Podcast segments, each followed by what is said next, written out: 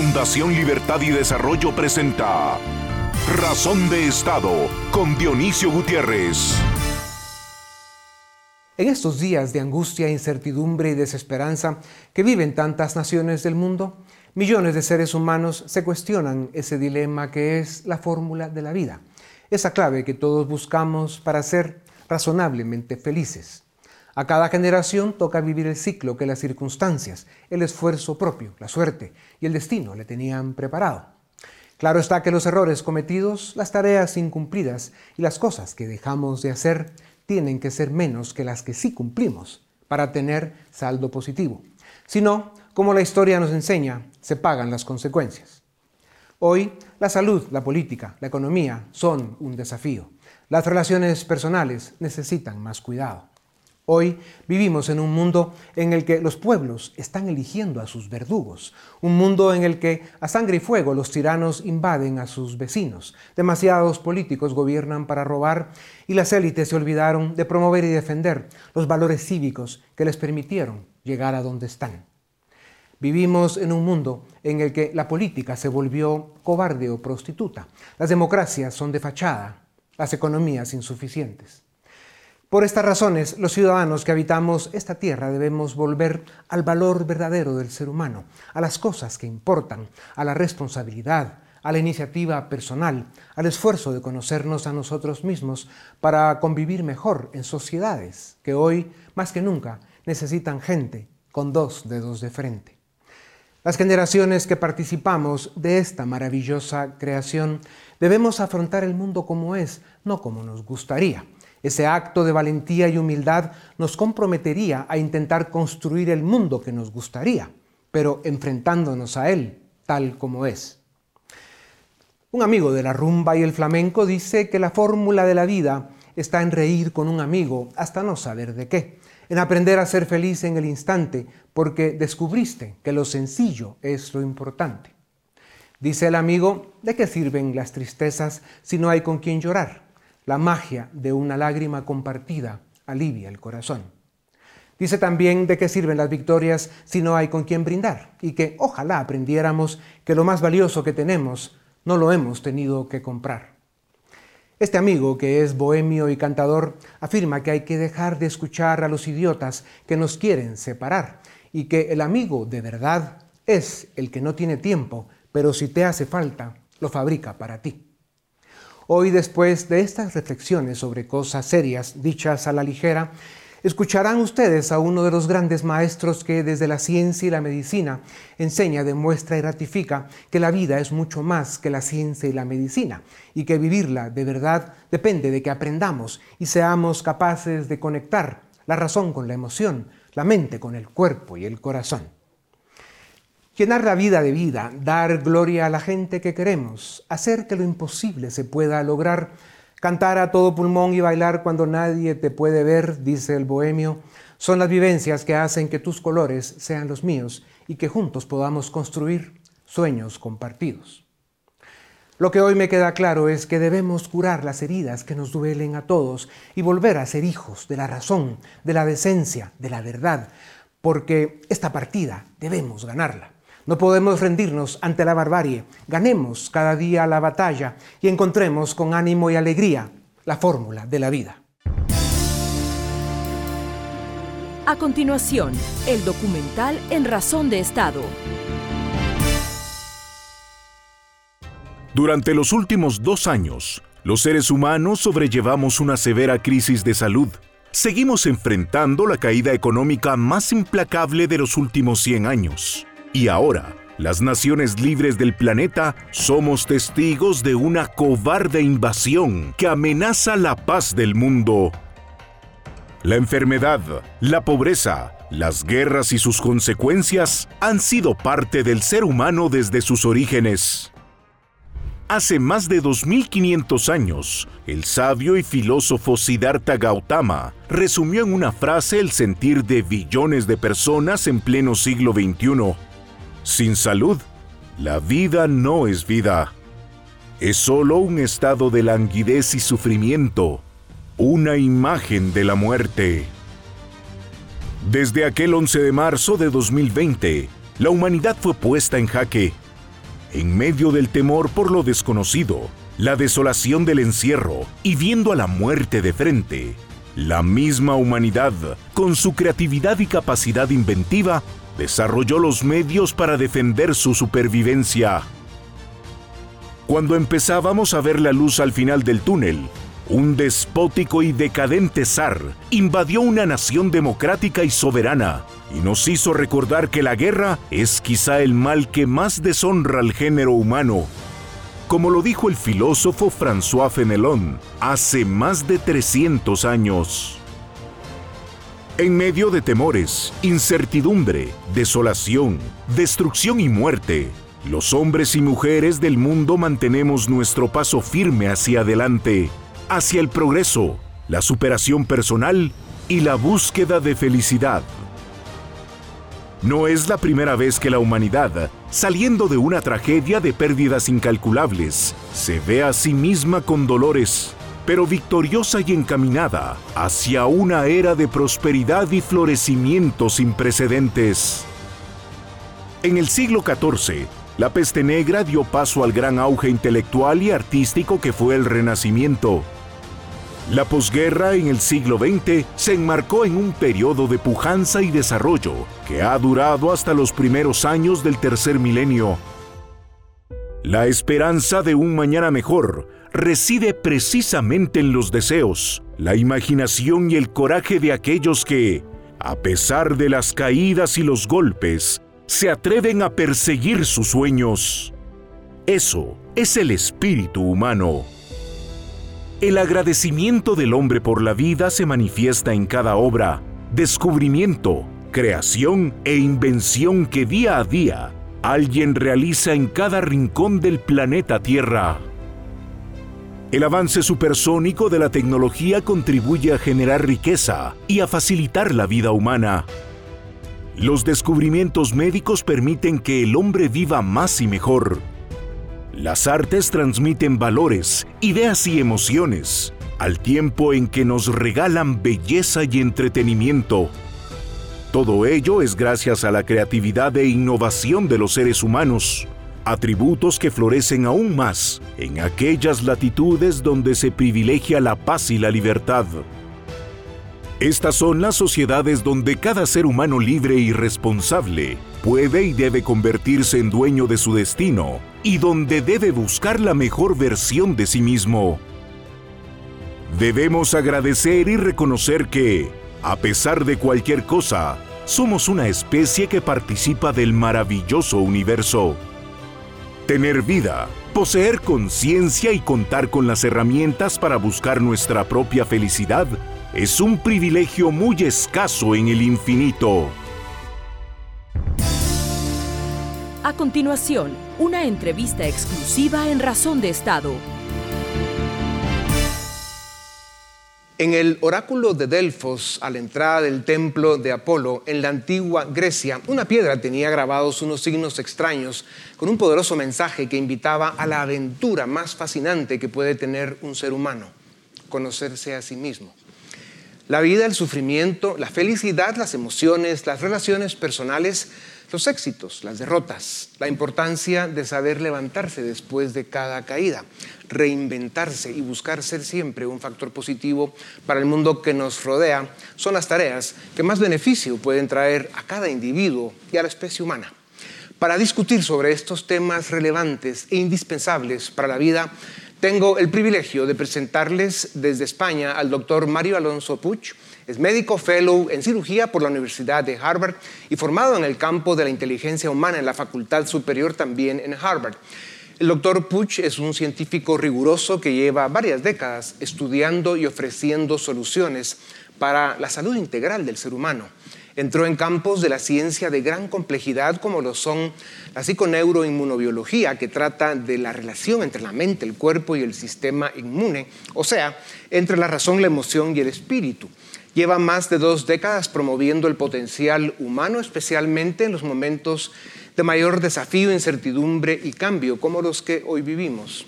Ha escrito una docena de libros, imparte conferencias en todo el mundo sobre liderazgo, la gestión emocional, la salud, el bienestar y la felicidad. El doctor Puch ha salvado más vidas de las que puede contar y en el mundo de hoy su conocimiento y sus consejos se hacen más importantes que nunca. Doctor Puch, bienvenido a Razón de Estado. Las crisis que vive el mundo de hoy amenazan nuestra salud, condicionan nuestra libertad. Eh, la política pasa por uno de sus peores momentos en la historia. Las élites, especialmente la élite política, no está a la altura de los tiempos. La economía global es insuficiente, la armonía societaria está comprometida y por si fuera poco, una guerra de gran escala global es una posibilidad. ¿Por qué en especial y en momentos de la vida como este, su propuesta de reinventarse se vuelve cuestión de vida o muerte?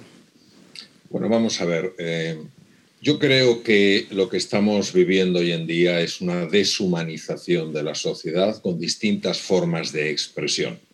Cuando una sociedad se deshumaniza, deja de valorar, deja de respetar la grandeza del ser humano y puede haber desde deseos de abusar, de dominar, que estamos viendo en distintas, en distintas dimensiones y distintas maneras. Pero yo creo que es extraordinariamente importante y urgente volver a esa sociedad humana, donde de alguna manera podamos tener diferencias de opinión, diferencias en nuestra manera de pensar, pero que todos reconozcamos que formamos parte de una única familia, la familia humana. Si no eh, volvemos a esta idea central del valor, del respeto que merece un ser humano, pues lógicamente lo que vamos a ver pues, pues va a ser un poco más de, de lo que estamos viendo ahora abusos de poder, guerras, estafas, etcétera, etcétera. El ser humano en su naturaleza tiene una belleza extraordinaria. Lo que pasa es que nos hemos alejado de nuestra esencia. Por eso es tan importante el viaje interior. Doctor Puig, ¿cómo se rescata el camino a la salud integral? Vamos a ver, eh, cuando el ego es el que domina la vida de un ser humano, solo le interesa el control, el poder, el estatus, es el mundo del tener, es el mundo absolutamente materialista y limitado, donde lo espiritual se convierte en lo meramente psicológico y lo psicológico se convierte en lo puramente biológico. Cuando nosotros reconocemos que nos hemos identificado con esa figura que genera división, que es el ego, ¿qué es el ego? Pues es esta idea de separación, que estamos divididos. Es como si una ola se olvidara de que en su esencia es mar y entonces viera a las demás olas como rivales sencillamente porque son distintas. Hasta que no reconectemos con esa unidad fundamental que todos somos, vamos a estar absolutamente perdidos, vamos a estar a merced de nuestros egos. Lo que estamos viendo son luchas de egos. Cuando hay una lucha de poder es una lucha de ego. Cuando alguien quiere someter a otra persona, eso es una lucha del ego. Cuando una persona se quiere afianzar a su estatus como sea, eso es eh, una lucha del ego, cuando lejos de cooperar rivalizamos, son luchas del ego, cuando no celebramos la diversidad, sino queremos que todo el mundo piense exactamente igual que nosotros, son luchas del ego. Y hasta que no nos demos cuenta de que el ego nos lo promete todo de entrada, pero en el fondo nos lo quita todo, pues no nos vamos a espabilar. Doctor Puch, usted habla con frecuencia de la importancia de salir de nuestra zona de confort. ¿Qué toma lograrlo? Vamos a ver, hay tres eh, zonas de confort que una persona eh, puede experimentar en su vida. La zona de confort profesional, es decir, una persona se ha acostumbrado a trabajar de una manera determinada y en un determinado campo. En mi caso, durante 26 años, la cirugía era mi zona de confort. Yo me sentía muy tranquilo, muy cómodo en los quirófanos. Está la zona de confort personal. Pues yo me he acostumbrado a tener una serie de amigos, a vivir en un determinado país, a comer un tipo de comida y si me voy a otro país, pues cambia mi zona de confort, la tengo que, tengo que superarla. La zona de confort más profunda es la identidad. Es decir, cuando yo me he identificado con lo que yo no soy, no estoy viviendo de acuerdo a mi verdadero potencial. Precisamente el viaje interior es reencontrarnos con nuestra esencia, redescubrirnos. Eso es un poco lo que comentaba usted al comienzo en el oráculo de Delfos. Conócete a ti mismo y conocerás a los dioses. Es decir, conócete a ti mismo y se te abrirá una puerta a la percepción y verás lo que nunca antes has sido capaz de ver. ¿Qué pasa? Pues que como no pasamos tiempo intentando conocernos, simplemente nos juzgamos, como no, como no nos comprendemos, simplemente nos atacamos, como muchas veces eh, tampoco buscamos empatizar, sino sencillamente condenar a otras personas, pues estamos totalmente ciegos, estamos dando, dando palos de ciego porque no sabemos a dónde vamos. Entonces, para mí, la verdadera transformación sucede cuando una persona se reencuentra con su esencia. Es decir, y al reencontrarse con su esencia, descubrir que más allá de esa forma, metafóricamente hablando de hola, es océano, entonces reconecta con el resto de las personas y ve que aunque tengan maneras distintas de pensar, aunque sean distintas, no tienen por qué verse como si fueran distantes. Doctor Puchel, el mundo de hoy tiene problemas, pero si vemos lo que vivieron nuestros padres, abuelos y bisabuelos en los primeros 40 años del siglo pasado, dos guerras mundiales, una epidemia que mató entre 50 y 100 millones de seres humanos, la Gran Depresión económica y a partir del 45 la lucha por la recuperación. De esas crisis salió gente extraordinaria, grandes líderes y pensadores. ¿Por qué no estamos viendo lo mismo en el mundo de hoy? Es una gran pregunta. Eh, yo eh, le he dado vueltas eh, intentando encontrar una, una, respuesta. Y al final, la conclusión a la que he llegado es que los seres humanos podemos ser muy inteligentes, a la vez somos muy brutos porque solamente cuando nos damos grandes golpes nos replanteamos toda una forma de vivir. Yo esto lo he visto mucho en el campo de la medicina, personas que tenían unos niveles de estrés absolutamente inhumanos y solamente cuando han tenido una enfermedad grave, han tenido un infarto de miocardio o han tenido una patología de otro, de otro tipo, se han replanteado toda una forma de vivir. Es decir, somos muy, muy, muy testarudos en esto.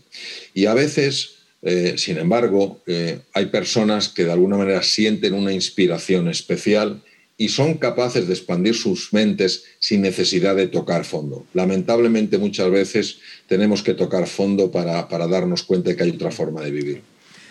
Doctor Puch, cuéntenos sobre este nuevo proyecto que usted está liderando y construyendo y cómo está ayudando a, los miles, a las miles de familias a enfrentar los tiempos difíciles que estamos viviendo. Sí, efectivamente, durante estos dos años de pandemia hemos estado trabajando para aplicar mucho de lo que había visto a lo largo de los años, que tenía la capacidad de transformar lo más profundo del ser humano. ¿Cómo podíamos esto, eh, de alguna manera, empaquetarlo de una forma sencilla en un programa online que tuviera un impacto transformador? Todos sabemos que en momentos de especial dificultad puede salir algo de nosotros que nos sorprende, nos sobrecoge y nos llena de gratitud. Salen capacidades, recursos que estaban dormidos. Todos sabemos que muchas veces ante desafíos complejos nos falta esa confianza en nuestras capacidades, en nuestros recursos. Por eso he utilizado una metodología que la llamado reinventarse, que es una metodología que hemos, que hemos creado basada en, muchos años de experiencia y también añadiendo muchos elementos tecnológicos nuevos, con el fin, como muy bien dice usted, de llegar al núcleo de la persona, para que la persona sepa reconocerse en su verdadera grandeza, para que la persona pueda sanar heridas internas que a veces arrastramos desde la niñez y que nos están afectando de una forma tremenda siendo adultos, para que la persona pueda verdaderamente experimentar el nivel de ilusión, de serenidad y de confianza que hace falta para hacer frente a los retos. Hemos comprimido el programa, aunque han sido dos años de trabajo, en cinco horas, que obviamente se puede hacer de forma escalonada. ¿Por qué? Porque si algo es realmente potente, hay que hacerlo lo más sencillo, lo más sencillo posible para que tenga un gran eh, componente práctico. Y efectivamente, como muy dice usted, lo hemos hecho para toda la familia, porque ¿quién no desea hacer aflorar su mejor versión? ¿Quién no quiere fortalecer su autoestima? Pues desde nuestra fundación, doctor, haremos lo posible por, por ser una plataforma de, ese regalo tan maravilloso que usted está construyendo. He leído casi todos sus libros, en especial este, Reinventarse, que es su 23 edición. No sé cuántas más han salido después de esta, pero creo que las he leído todas. Y cada vez que lo leo y lo vuelvo a leer, aprendo algo. Es realmente extraordinario, eh, como todo lo que usted comparte. Doctor Puch, eh, y hablando de eso, usted incluido, muchos científicos han concluido que la mente produce el 80% de enfermedades que padecemos. La mala gestión de nuestras emociones, el estrés, el dolor, la tristeza, eh, la pérdida nos condicionan, nos hacen un daño físico y mental que no podemos controlar. Usted habla de que es muy útil conocer el origen de las emociones, pero que es posible interactuar con ellas de una manera que no nos hagan daño. Cuéntenos el secreto. Bueno, vamos a ver, hay emociones que son completamente naturales al ser humano. Es decir, que una persona esté triste por la pérdida de un ser querido, por la pérdida de un negocio por el que ha luchado durante tantos años, no solamente es que es comprensible, es que es humano. Ahora bien, gran parte de las emociones que nos generan un enorme sufrimiento son creaciones de la propia mente. Nosotros somos capaces de crear resentimiento, somos capaces de crear celos, somos capaces de crear envidias, somos capaces de crear miedos, angustias. Todo esto lo puede crear la mente humana. Y esto ah, es importantísimo saberlo, porque aquí está el origen del sufrimiento humano. Si nosotros nos damos cuenta de que no tenemos por qué crear esas emociones, que podemos crear unas emociones diferentes, que podemos crear entusiasmo, que podemos crear alegría, que podemos crear paz interior, se abre un nuevo horizonte en nuestra vida. Lo que ocurre es que esto es muy contraintuitivo porque nosotros consideramos que las emociones son puras reacciones a lo que nos pasa. Encontramos una justificación que viene de fuera y se nos hace muy cuesta arriba abrirnos a la posibilidad de que son creaciones. Por eso al final no es tanto lo que a uno le pasa como la relación que uno establece con lo que le pasa. Yo ante un error que cometo, y obviamente cometo muchos errores a lo largo del día, yo puedo sencillamente crear dos tipos de emociones. La emoción que me lleva a superarme, a no perder el entusiasmo, a aprender del error, a mejorar cada día. O una emoción que puede ser devastadora, una emoción que me llene de sensación de culpa, de sensación de vergüenza. Y son creaciones. Esto es importantísimo conocerlo, porque nos da, es lo que se llama el empowerment, nos ayuda a darnos cuenta del poder interior que tenemos, porque quien es capaz de gestionar sus emociones también es capaz de gestionar su vida. Claro. Claro, es, el tema de los, de los, necesarios actos de humildad que los seres humanos debemos hacer para tocar la puerta de eso que usted también llama la felicidad subjetiva. Doctor Puch, como seres humanos estamos expuestos todo el tiempo a cometer errores. Usted habla de cómo en los malos momentos en nuestra vida nos puede dominar la resistencia o la resignación o la aceptación y el agradecimiento. ¿Cómo gestionar el fracaso o los errores? ¿Aceptarlos nos puede llevar a resignarnos? ¿Cómo se logra aprender y crecer desde nuestros errores y fracasos? La comprensión del error y cómo gestionarlo, tengo que citar a dos personajes. Uno murió hace muchos años, murió en 1910, fue el profesor William James, catedrático de psicología en la Universidad de Harvard y el padre de toda la psicología anglosajona. Y el siguiente es el profesor, el, gran cirujano cardíaco, doctor Kozlov, que, que sigue vivo. William James, ¿qué dijo? William James dijo que cuando cometemos un error, cuando nos caemos, somos cada uno de nosotros con nuestra forma de hablarnos los que decidimos si nos hemos caído en un bache o en una tumba. Es decir, lo primero es, ¿qué me estoy diciendo yo una vez que he cometido un error? ¿Cómo me estoy hablando? ¿Cómo es mi conversación interior? ¿Estoy siendo un amigo que me apoyo en la caída o estoy haciendo leña del árbol caído? Entonces, lo primero es gestionar esa conversación interior porque tiene un poder brutal incluso a nivel biológico. lo segundo es lo que comentaba el, profesor Cosgrove. El profesor Cosgrove estudió, eh, hizo la especialidad de cirugía eh, torácica en los mejores hospitales del mundo, el Hospital General de Massachusetts, pero curiosamente los cirujanos que le formaron no tenían mucha fe en este joven eh, médico, pensaban que nunca sería un gran cirujano cardíaco.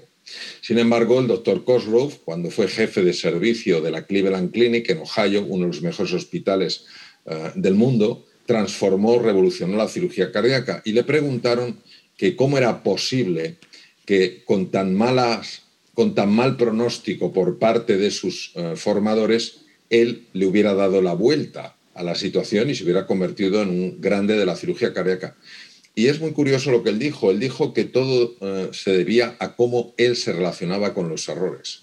Que cuando había un error siempre había una emoción muy dura, un dolor claro, y la tendencia o a ocultarlo o a culparse a sí mismo, a los demás, a algo. Entonces, que si alguien era capaz de aguantar ese dolor, y acercarse con interés, humildad y curiosidad, el error le podía enseñar mucho. Y él distinguía lo que era un error de lo que era un fracaso. Para él un fracaso era simplemente un error del que no se había aprendido nada. Doctor Bush, la, autoestima es algo de lo que usted eh, habla mucho. Usted dice en sus libros que los humanos somos bastante más sensibles a la crítica que a la alabanza y que esto puede ser muy limitante para funcionar en la vida. Usted refiere al ego, ya lo decía, como una estructura mental que tiene consecuencias físicas y que busca por sobre todo la supervivencia, aunque ello nos lleve a causar sufrimiento a otros. ¿Cómo minimizar los efectos negativos que puede tener el ego? ¿Cómo se logra ser más empático y más humilde? Tenga en cuenta que cuando uno no sabe quién es, tiene que buscar la referencia en otros lugares. Como no sabemos mirarnos en un espejo en el que veamos nuestra verdadera identidad, nos miramos en los espejos de los demás. De tal manera que al final nuestra estima, nuestra propia autoestima, depende de cómo nos estiman los demás. Y eso hace que seamos tan sensibles a la crítica, porque para nosotros la crítica no es simplemente un comentario, es algo que está afectando directamente a nuestra manera de estimarnos. Lo cual quiere decir que tenemos que buscar una referencia diferente a la que hemos encontrado hasta ahora. ¿Dónde se encuentra la referencia? La referencia se encuentra, desde mi punto de vista y desde mi experiencia, en el viaje interior, de nuevo el oráculo de Delfos. Cuando una persona conecta con ese silencio, que le abre un espacio para conocer lo que está más allá de los sentidos, empieza a tener experiencias muy profundas de su verdadera naturaleza. Entonces, nosotros mm, consideramos que no debe haber nada tan valioso en nuestro interior porque si lo hubiera nos sentiríamos mejor.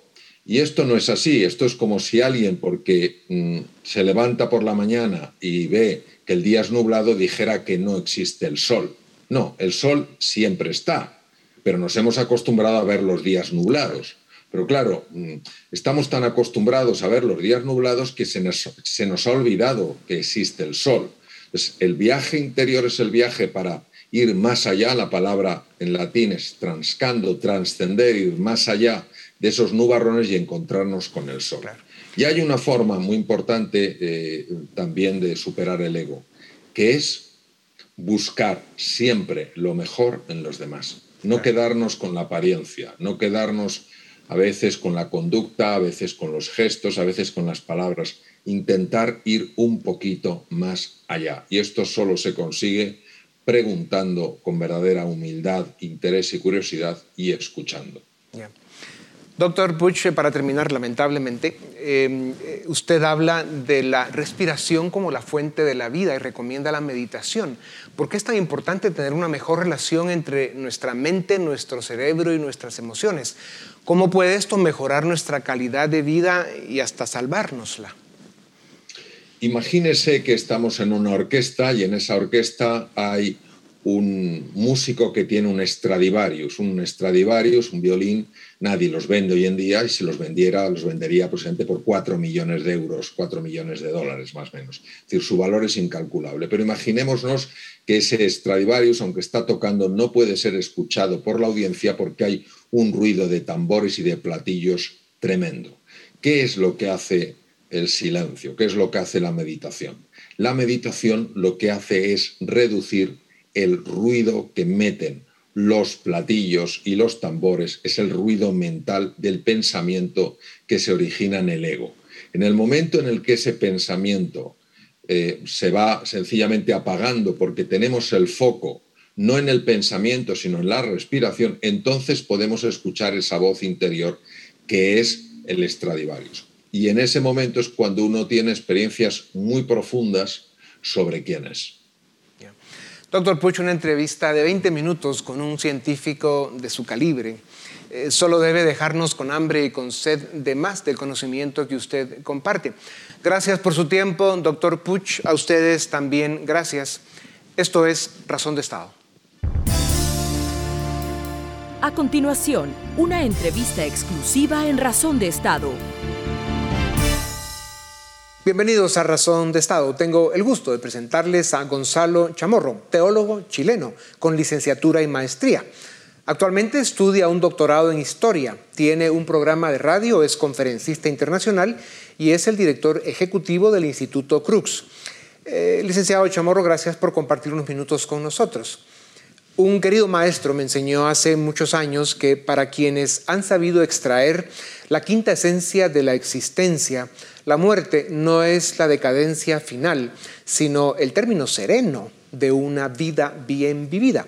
Eh, una vida bien vivida tiene que ver con la felicidad y la paz interior, conceptos con los que la humanidad desde su origen sigue luchando hasta el día de hoy. ¿Cómo se logran? ¿Cómo se alcanzan? Evitar o incluso controlar las emociones negativas o perjudiciales liberarse del sufrimiento y encontrar paz en las tormentas siguen siendo los desafíos que más perturban o inquietan al ser humano. Vivimos deprisa, no alcanza el tiempo ni el dinero, el consumismo nos condiciona, hay más soledad, más intolerancia, más violencia. Esta era exponencial en la tecnología y la sobreinformación nos atrapa, nos malinforma, nos manipula. Vivimos tiempos de crisis e incertidumbre, con gobiernos cada día más disfuncionales, violencia, escasez de oportunidades, desconfianza, pobreza y desesperanza en demasiados casos, en millones de seres humanos. Licenciado Chamorro, ¿dónde y cómo se encuentra paz en la tormenta?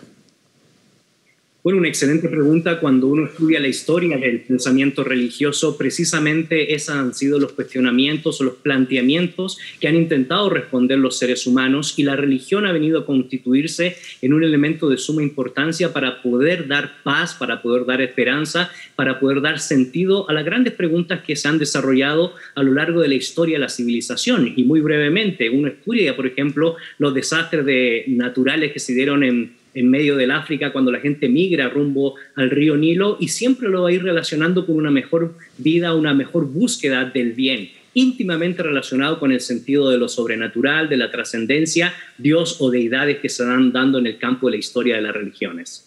Ya. La religión y la fe han sido y siguen siendo fuente de esperanza y resiliencia frente a la adversidad para millones de seres humanos. Sin embargo, en la medida en que las sociedades se desarrollan, vemos un declive cada vez más marcado en la religión. La secularización de Europa es vertiginosa, Estados Unidos le sigue de cerca y en América Latina los síntomas son evidentes. ¿Cuál es el futuro de la religión y la fe en Occidente? ¿Puede Occidente sobrevivir sin la idea de Dios?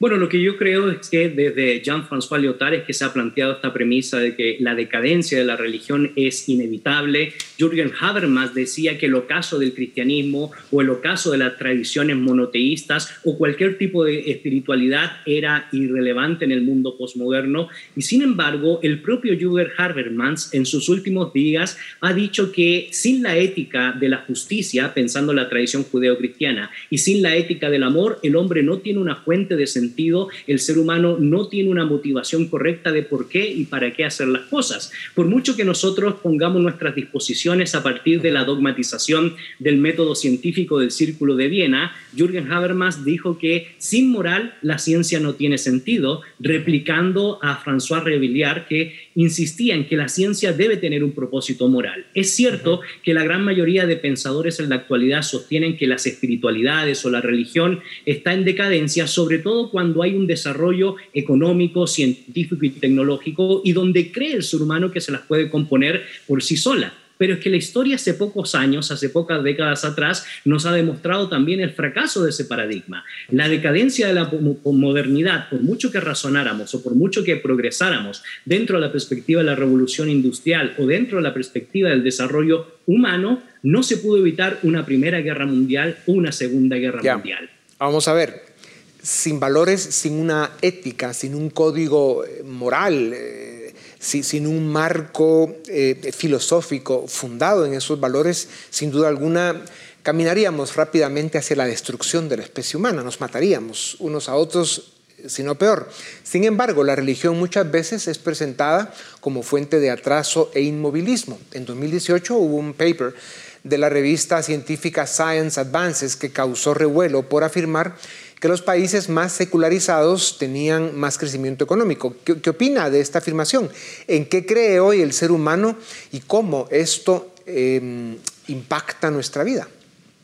Inevitablemente, en una sociedad donde relativizamos la moral y estamos carentes de absolutos, el ser humano va a querer ir haciendo todo lo que vaya en contra de esa dogmatización de la vida, a esa dogmatización de las premisas de la fe. Sin embargo, lo que tenemos que decir es que históricamente hablando es cierto. Voy a hablar desde la tradición judeocristiana y otras religiones, pero pensando en la tradición judeocristiana, Thomas Kuhn en su libro Estructura de las revoluciones científicas, lo que nos expresa y lo que nos dice que el cristianismo cuando logra tener una visión moral de las ciencias, tiene una alta expectativa de la sociedad y ahí podemos nosotros citar las grandes revoluciones del siglo XVI con Galileo Galilei, Klepper, con eh, Johannes Isaac Barrow o Isaac Newton, entre otros. Entonces la pregunta es, ¿por qué fue que se disoció el mundo científico del estudio de la naturaleza con el mundo de la fe? Y las respuestas fueron porque simple y sencillamente la religión cuando comienza a pensar en cosas superficiales o se casa con el poder que le impera en esa época, comienza a decaer y sus valores dejan de ser relevantes, como es el caso, por ejemplo, de la famosa guerra de los 30 años entre católicos y protestantes, aunque finalmente es una discusión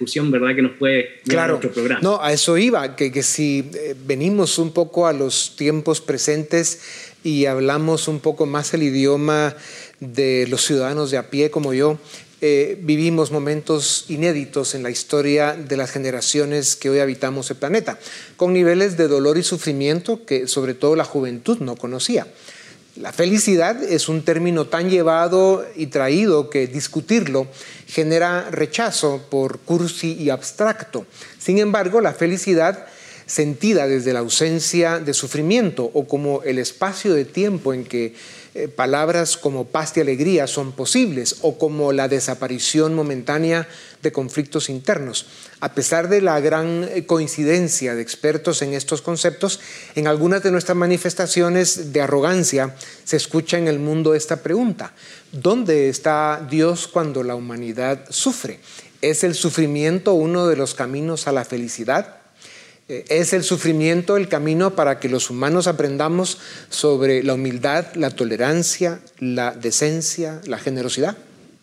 Excelente pregunta. Cuando uno estudia no solo el pensamiento de hoy, sino a la luz de la historia, inevitablemente es la crisis, es el sufrimiento lo que más ha acercado interesantemente a Dios con ese sentido de trascendencia, con ese sentido de lo sobrenatural. Por ejemplo, hoy estamos viviendo la pandemia del coronavirus y cuando uno estudia la historia de las pestes, uno puede recordar cómo a partir del año 1230 surge el papiro de Evers, producto de lo que sería la malaria. Uno estudia en el siglo V cómo, por ejemplo, Hipócrates de Cross y cómo surge la religiosidad en tiempo del auge de las pestes en el siglo V en Grecia, o uno estudia la peste antonina en el año 180 después de la era cristiana, o en el año 450 con la peste que devastó una población o la peste bubónica, etcétera, etcétera. Se ha demostrado históricamente que cuando el ser humano experimenta las crisis, interesantemente, en vez de menguar la fe, lo que hace es que la fe se exalta porque el ser humano encuentra ese sentido de trascendencia para responder a sus preguntas existenciales. Y ojo que aquí no estamos hablando de ciencia, estamos hablando de simples y sencillas preguntas que competen a la esperanza de un mundo mejor al que estamos viviendo. Y estamos hablando de actos de fe, por eso la pregunta era, ¿dónde está Dios cuando la especie humana sufre? ¿Dónde está? Correcto, y Dios está ahí y Dios usa el sufrimiento para que la gente pueda acercarse a Él. Y uno diría, ¿cómo es posible que un Dios que ama y es bueno permite el sufrimiento? Bueno, son parte de los lenguajes del misterio de la revelación. Mis, mis maestros teólogos agustinos, franciscanos, jesuitas y salicianos me decían, Dios está dentro de ti, hay que encontrarlo ¿no? y aprender a comunicarse con Él en esa relación tan cercana e íntima. Y ahí está la respuesta, pero bueno, es más difícil eh, de lo que unos creen. Eh, Gonzalo, las sociedades y las culturas a través de la historia han tenido algún tipo de religión. En el mundo moderno esto está cambiando y lo que vemos cada día con más frecuencia es que los humanos nos aferramos, nos escondemos o nos encerramos en una serie de ídolos o credos seculares como las ideologías, los nacionalismos, las teorías conspirativas, la tecnología, los vicios y otras barbaridades que no voy a mencionar. Esta eh, especie de nuevas mal llamadas religiones están tomando el espacio de lo que conocíamos como las religiones desde el punto de vista espiritual y de la fe que cada quien profesa ¿A dónde va la especie humana con estas tendencias? ¿Qué respuestas pueden dar esos ídolos o credos seculares al mundo de hoy? Bueno, lo que yo creo es que inevitablemente este tipo de espiritualidad subjetiva, porque espiritualidad hay, lo que pasa es que ahora depende de cada quien cómo la interpreta y cómo la quiere vivir. ¿Y eso se vale? Sí, claro, se vale, es parte de la libertad humana. Lo que sucede es que esto tiene consecuencias, porque cuando uno carece de absolutos, todo es permitido. Lo decía Fyodor Dostoyevsky, si Dios no existe, pensando en el Dios de la tradición judeo-cristiana, todo es permitido. ¿Y cuáles son las consecuencias de eso? Lo que se ha demostrado en la historia es que inevitablemente ha sido la decadencia humana. Probablemente la historia cambie hoy, sin embargo, la, la premisa de ese relativismo moral, la premisa de no tener un punto de partida y no tener fines, puede que haya que en esos, en esos procesos de desarrollar tantos medios, la gente comience a pelearse los unos a los otros, como se ha demostrado a lo largo de la historia. ¿Por qué? Porque lo que está en juego, Dionisio, es la verdad. Y en un mundo tan subjetivo, cuando no hay una verdad absoluta, lo que ha llevado, históricamente hablando, que es la evidencia que podemos tener, es a la guerra, al conflicto y a la ausencia de paz. Gonzalo, ¿puede vivir el hombre sin Dios? Claro, puede vivir el hombre sin Dios inevitablemente, pero tarde o temprano se va a encontrar con el misterio de la revelación, con el misterio de algo que lo va a trascender. Y generalmente eso sucede cuando estamos experimentando la muerte. Podríamos dedicar en otra ocasión todo un estudio al concepto de la muerte, pero inevitablemente los estados o las perspectivas de las doctrinas de la muerte conectan al ser humano con lo trascendente, con Dios o como queramos llamarlo. Entonces, inevitablemente en algún momento, en algún punto de nuestra vida, nos conectaremos cuando estemos pensando sobre todo en la vida después de esta, si es que la hay. Ok, o sea, si traduzco lo que acabas de decir, eh, lo interpreto como que el, ser humano, por naturaleza, necesita una dimensión espiritual para poder sobrevivir. Si no, realmente pues, somos, somos como los animales, ¿no?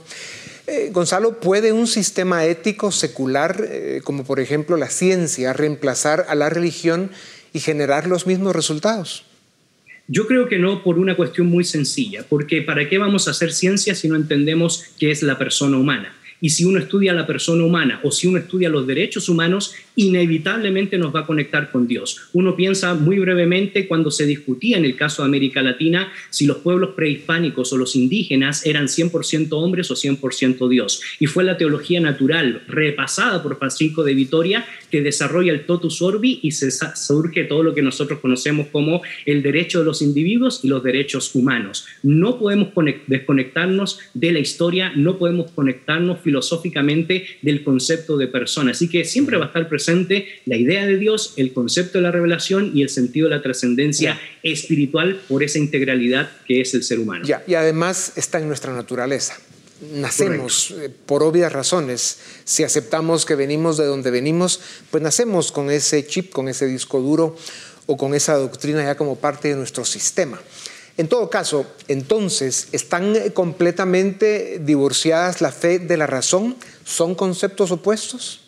Para nada. De hecho, uno piensa en la ciencia y no podemos olvidarnos, la ciencia no está ni para demostrar ni para probar a Dios. Solo ellos, la ciencia mide el campo de lo sobrenatural en el espacio y el tiempo, pero Dios está en el campo de lo sobrenatural, así que la ciencia no está para decir eso. Más bien la, fe se constituye en un estudio de ese campo sobrenatural y la ciencia un análisis de lo natural. Más bien pueden caminar muy bien de la mano como así ha sido hasta hace muy poco tiempo en la historia del pensamiento y en el campo científico. Ya. Eh, Gonzalo, hablando de otros temas, Iglesia y Estado han tenido una relación compleja eh, por los siglos de los siglos. La utilización de la religión por el poder político y también la agenda política en las iglesias ha sido eh, una constante en nuestra historia. ¿Se pueden y se deben separar efectivamente estas dos esferas, Estado y religión o Estado e iglesia? Bueno, es interesantemente el propio Señor Jesucristo plantea que hay que darle a César lo que es César y a Dios lo que es de Dios. Y nosotros hemos comprobado en la historia que cuando existe un matrimonio de estos dos poderes, eh, la decadencia de la iglesia ha sido notable. Pensamos en el año 380 con el edicto de Tesalónica, donde el cristianismo pasa a ser la religión oficial del imperio y una indefinidamente decadencia de la tradición judeocristiana. Pensamos en lo que aconteció con la pugna de casarse con los grandes poderes familiares e imperiales, con los Habsburgos, eh, eh, qué sé yo, eh, los Medicis y posteriormente las grandes peleas familiares en Europa y que decantó en la guerra a los 30 años. Así que siempre existe el peligro de que la Iglesia pierda su sentido de ser y su mensaje por querer casarse con el poder político. No por eso eso significa que no seamos buenos ciudadanos, que podamos servir a los buenos políticos. Claro, tú manejas una dimensión histórica eh, persistente, lo cual es bueno porque ayuda a entender el presente. Pero hablando del presente, Gonzalo, em, esa necesidad de, vida espiritual, que aunque no lo sepamos los humanos, la necesitamos, eh, con la pandemia, eh, todas las restricciones que esta ha generado, eh, el poco aforo que se permite en las actividades religiosas, pues eh, ha presentado un obstáculo más para ese desarrollo o ese contacto espiritual. Este año, eh, otra vez, los creyentes o quienes necesitan ir a los templos necesitan eh, van a vivir otra vez una Semana Santa eh, con este tema restringido. ¿Cómo ha cambiado eh, la vivencia de la fe con la pandemia? ¿Los cambios vinieron para quedarse? ¿Necesitan las personas congregarse y estar en un templo de ladrillos y cemento? ¿O cada ser humano en soledad debe y puede sentirse a sí mismo como un templo de Dios? Tendríamos que decir que son contados con las manos las personas que pueden desarrollar su espiritualidad en la soledad. Y generalmente han sido los grandes místicos y contemplativos que han producido grandes obras. Bueno, habría que definir qué entiendes tú por desarrollar la religiosidad, ¿no? La espiritualidad. Claro, por supuesto, en ese proceso es simple y sencillamente como una contemplación de lo trascendente. Pero yo digo, son contados con los dedos en la mano. La mayoría de la gente necesita vivir en comunidad y desarrollarse en comunidad. Y obviamente estas circunstancias que provoca la pandemia y las decisiones de carácter político han coartado uno de los principios elementales que es, implica, por cierto, la comunidad de fe o la iglesia o la congregación, donde se produce el amor los unos a los otros, la práctica de la fe, el compañerismo y la preocupación por los necesitados. Así que eso es interesante y creo yo que no deberíamos nosotros eh, tomar esto a la ligera, sino más bien tarde o temprano tenemos que tomar una decisión. Un ejemplo muy concreto, el famoso reformador Martín Lutero murió su hija por causa de la peste bubónica, un rebrote. Y él dijo que los gobernadores de distrito en Alemania no podían ocultarse, los médicos tampoco podían ocultarse y los líderes religiosos tampoco podían dejar de transmitir paz, fe y esperanza a un mundo tan dolido. Y creo yo que eso es un mensaje para nosotros hoy. Bueno, desde acá seguiremos insistiendo que cada ser humano debe lograr... Eh, esa convicción de que es un templo de Dios y desarrollar su espiritualidad y verlo como un desafío en estos tiempos extraordinarios. Gonzalo, la religión debe ajustarse a los tiempos y evolucionar según las modas, tendencias y demandas de la gente o debe ser más bien un regente moral de la sociedad? Bueno, la religión debe ser un regente moral y debe manejar los fundamentos que plantean sus diferentes premisas, ya sea las religiones del libro, las religiones monoteístas o las tradiciones orales, deben tener su punto de partida moral y también deben tener su sentido final. ¿Y no, es, una, no es una visión autoritaria esa? Es que no puede ser que puede que suene autoritaria, pero si no deja de ser religión, se convierte en filosofía de la religión y ese sería otro debate. Lo que sucede es que sí podemos cambiar los métodos o las formas de transmitir un mensaje que es esencial. ¿Y no crees que precisamente por eh, esa presentación con una óptica autoritaria es que se está perdiendo en gran medida eh, el espacio de las religiones en el mundo? Bueno, claro, yo creo que sí, es, hay una forma de transmitir ciertos dogmas, pero lo que yo quiero decir con esto es que hay una gran diferencia entre tener un punto de partida para definir la fe y los dogmatismos en cómo estamos transmitiendo nosotros la fe. Es decir, el amor, la gracia y la esperanza es algo que es eterno, ¿verdad? Va a prevalecer en el pensamiento humano. La libertad, etcétera. Por eso es importante preguntarnos, eh, eh, ¿es importante la dimensión espiritual del ser humano? Pero no se debe eh, dar, ejercitar esta en libertad. Claro, es plenamente la libertad la que va a definir mi condición de aceptación si yo deseo seguir ciertos patrones que obviamente, como lo, usted lo, muy bien lo ha expresado, no se debe imponer porque es parte de la voluntad humana de decidir tener ciertas prácticas y ciertas premisas de cómo yo quiero vivir la fe. Es cierto, la fe no se debe imponer, la fe es voluntaria, yo decido cómo querer vivirla. La gran pregunta es cuál fe y bajo qué premisas la voy a a, a, vivir. Y eso a mí me parece que es eterno y sin embargo lo que de nosotros podemos cambiar son las formas de transmitirlo, de poder también vivir considerando el ejemplo de Jesús de Nazaret, cambiando las premisas culturales que él mismo cambió y no sometiéndose a las formas del status quo de su época, como por ejemplo la que transmitían los escribas y fariseos cuando él vino a cambiar todo este mensaje. Ya, Gonzalo, si tuvieras que definir o responder en dos palabras, ¿cuál es el verdadero camino a la felicidad? Bueno, el verdadero camino a la felicidad es cuando uno tiene un sentido de trascendencia. Y cuando tiene uno sentido de trascendencia, inevitablemente se desarrolla esa visión a largo plazo. Y la visión a largo plazo nos produce inevitablemente la felicidad acá en la tierra, pero también hacia el otro mundo o hacia el más allá. Algunos de los maestros que he tenido en mi vida, que han sido unos cuantos y lo han pasado muy mal intentando enseñarme, eh, me han dicho o han definido eh, la felicidad en una de las tantas formas en que lo han hecho.